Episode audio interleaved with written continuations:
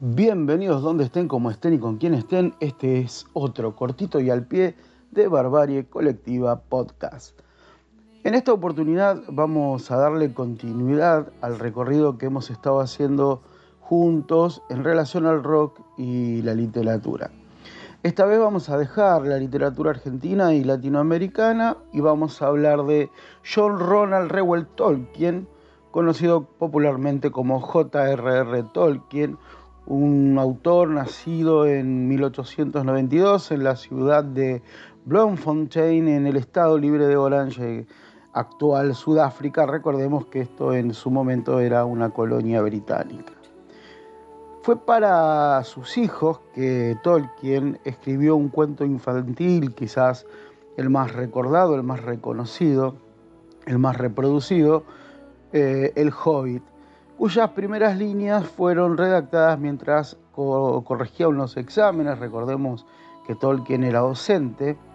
El cuento se publica en 1937 por la editorial eh, Allen y Unwin y el, éxito eh, toma por sorpresa al autor, ya que era casi un hobby con el que el autor contaba, eh, este, el de escribir cuentos. Casi de inmediato el editor le pide que escriba una secuela, ya que el público demandaba más historias sobre estos personajes de corta estatura y patas peludas reconocidos ya popularmente como hobbits. Y fue así como Tolkien comenzó a escribir lo que sería su obra cumbre, su obra maestra, la, quizás la obra fantástica más reconocida del siglo XX, El Señor de los Anillos.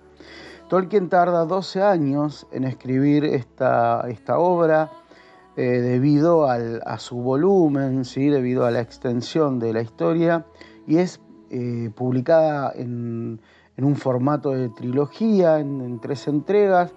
La primera entrega denominada La Comunidad del Anillo, la segunda entrega Las Dos Torres, eh, publicadas ambas en el 54, y El Retorno del Rey, un año después, en 1965, cierra esta trilogía eh, conocida como El Señor de los Anillos.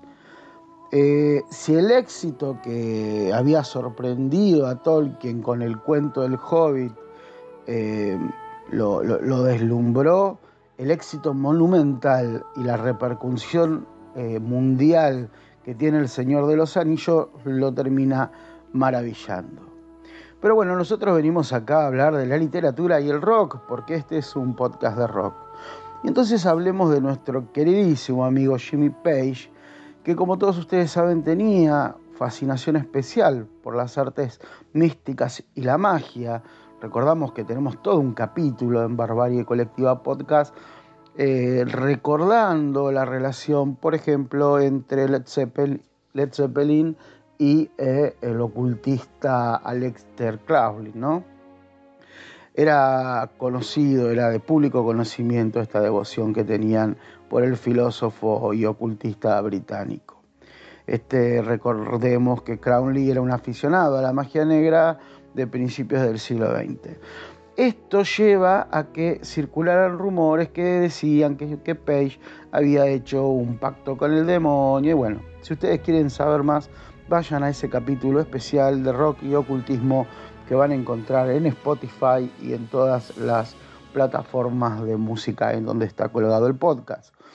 El Señor de los Anillos, este libro de Tolkien, eh, o, la trilogía denominada El Señor de los Anillos, también era del gusto de los Zeppelin, eh, pero eh, no era solamente algo de Page, sino que este mundo de fantasía con criaturas irreales y seres luminosos que luchaban contra la oscuridad, también eh, generaba encantamiento en el vocalista Robert Plant, quien, por ejemplo, mm, esto es casi una anécdota, había bautizado, había llamado a su perro Strider. Strider es el nombre que recibe el personaje Aragorn, este, este rey sin corona, que termina venciendo a los ejércitos de Sauron junto al resto de la comunidad.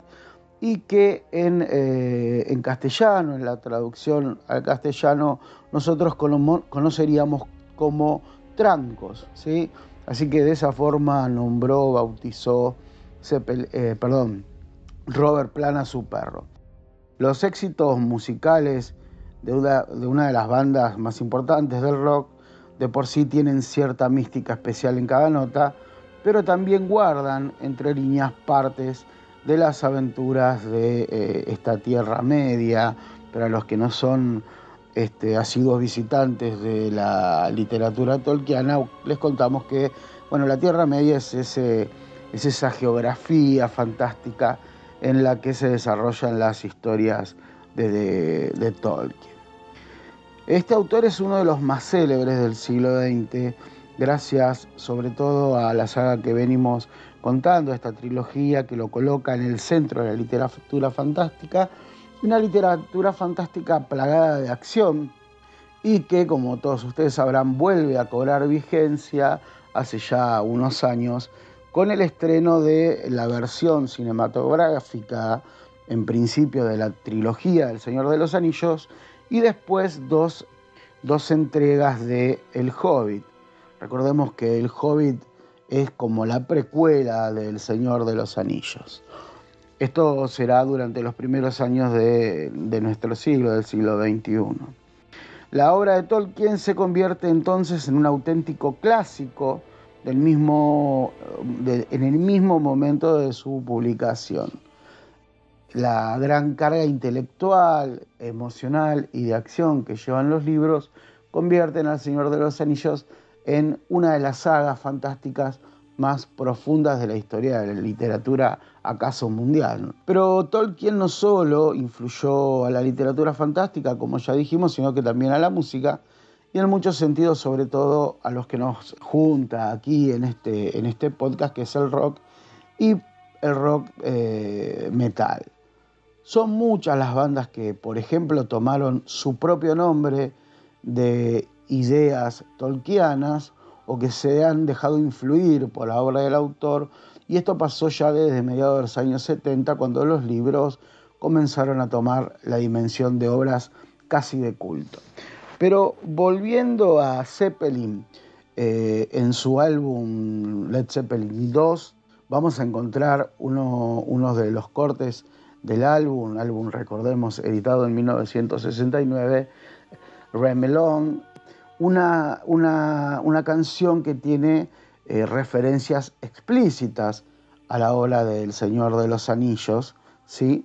Eh, tiene, por ejemplo, esta cuestión de el viaje iniciático, tan estudiado en la literatura, eh, el viaje iniciático que podríamos comparar con el, con el con Odiseo, ¿sí? con, la, con la obra de Homero, en donde este viaje transforma al, personaje y como así como Frodo y, así como Bilbo Bolsón, Odiseo comienza siendo este, un, hombre quizás hasta temeroso, podríamos decirlo, eh, quizás hasta frágil, y el viaje lo fortalece y logra convertir sus miedos en sus fortalezas y como algún podcast amigo que anda por ahí, se convierte esto en el camino del héroe. ¿no? Eh, como ejemplo voy a leer un breve fragmento del tema que nos, que nos, al que estamos haciendo referencia. Dice, las hojas están cayendo por todas partes, es hora de que me vaya, gracias a ti estoy muy agradecido por una estadía tan placentera, pero ahora es momento de irme. La luna de otoño ilumina mi camino, por ahora vuelo la lluvia y con ella el dolor. Digo, quien haya visto las películas o haya tenido la oportunidad y el placer de sumergirse en la obra tolkiana y en, estas, eh, en esta obra en particular, sabrá que eh, parece estarse contando, parece estarse mostrando, parece, estar, parece que se está describiendo el paisaje en el que Tolkien desarrolla a sus personajes. Eh, Pero en este tema, precisamente, es que encontramos un fragmento que dice, fue en las profundidades más oscuras de Mordor, Mordor es el, Mordor es el lugar eh, eh, quizás más importante de los acontecimientos que narra Tolkien, conocí a una chica tan hermosa, pero Gollum, y aquí aparece un personaje muy importante del Señor de los Anillos y que tomará renombre y reconocimiento cuando se, hacen, se hicieron las películas gracias a la posibilidad que la tecnología eh, le dio al director. Dice, pero Gollum y el malvado se arrastraron y se escabulleron con ella. Ella, sí, no hay nada que yo pueda hacer.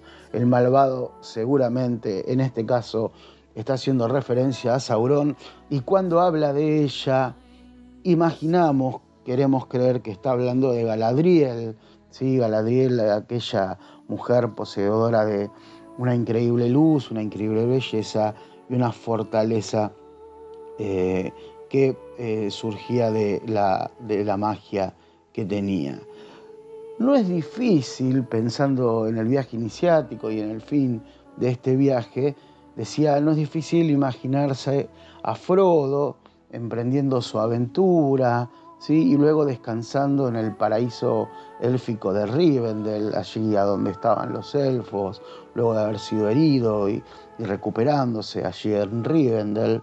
Eh, recordemos también que allí en Rivendell eh, terminan sus días, perdón, termina sus días el viejo Bilbo Bolsón, ¿sí? Eh, recordemos que también que los alcances literarios, incluidos por Zeppelin, son muy claros, que la canción habla de una reina de luz, y quizás vuelvo a decir, aquí está hablando de Galadriel, princesa de la paz, o eh, Lord de la oscuridad, Dark Lord, los, eh, los, escuchas más devotos de la obra de, de, Zeppelin asimilan esta historia cantada eh, como si fuese por un trovador, ¿sí? Eh, y como ese trovador que canta lo que sucedió en la batalla en los diferentes campos, ¿sí? Quizás la, metáfora más cercana al mundo tolkiano es uno de los versos en una canción en la que su traducción sería Los espectros del anillo cabalgan en negro, cabalgan. Los espectros del anillo claramente están haciendo, haciendo referencia a, em, a los Nazgûl, ¿no? Estos nueve jinetes, estos nueve reyes que em, habiendo recibido en algún momento los anillos, ahora son sirvientes de Sauron.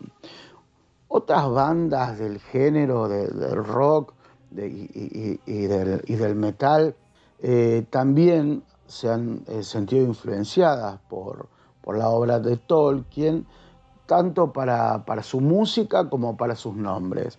Por ejemplo, tenemos bandas eh, en, Europa y también en América llamadas Isildur, Gandalf o Galadriel, y hasta ciertas menciones de los mismos, como la mítica banda Marillion, cuyo nombre procede de la obra inconclusa de, Tolkien, el Silmarillion, ¿sí? una suerte de Biblia de la Tierra Media que Tolkien ha dejado a medio escribir antes de su muerte. Eh, todas estas bandas que hemos mencionado son de eh, mediados de los 70. Recordemos que también las bandas clásicas, como Zeppelin que mencionamos antes, o Deep Purple, también tuvieron cierta influencia tolkiana en algunas de sus canciones, eh, hasta el propio Black Sabbath ha tenido influencia eh, tolkiana.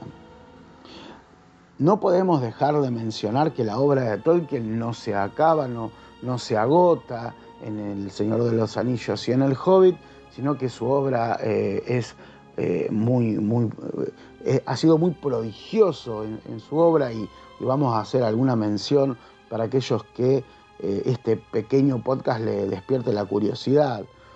Mientras él trabajaba en El Señor de los Anillos, publicó varias obras. Por ejemplo, un cuento corto llamado Hoja de Nigel, publicado en 1939 en un periódico, y la novela Egidio el granjero de Ham, publicada por la editorial George Hallam y Unwin, que también es la misma que había publicado El Hobbit. Esto es en el 49.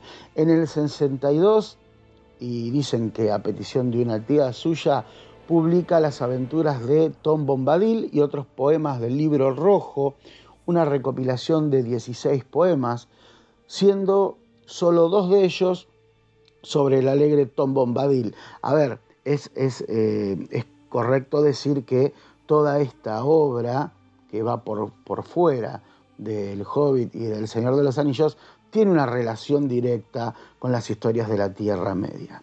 El resto son cuentos, el resto de sus obras son cuentos de hadas o relatos de eh, bestiario en verso. Antes de su muerte, Tolkien publica dos obras más, Árbol y Hoja y el poema Mitopoeia, eh, un recopilatorio de varios cuentos publicados en 1964 y El Herrero de Woton Mayor, un cuento publicado en el 67. Queda claro eh, a esta altura que son muchísimos los grupos que se han visto influenciados por la obra de Tolkien, un escritor de culto que va más allá de los libros, que va más allá de las pantallas, eh, y cuando hablo de las pantallas digo de lo que ya hemos visto en cine y ahora eh, podemos observar en TV. las bandas de rock y las bandas de metal actuales y pasadas se han visto influenciadas por su obra. Yo creo que tiene que ver con ese ambiente medieval, que tiene que ver con la luz y la sombra, que tiene que ver con lo atemporal de sus historias, con la belleza de Galadiel y la magia de, Gandalf capa gris, eh, con, esos, eh, con esos Alpes que inspiraron el Hobbit, con la personalidad paranoide de Gollum y su obsesión con el anillo único.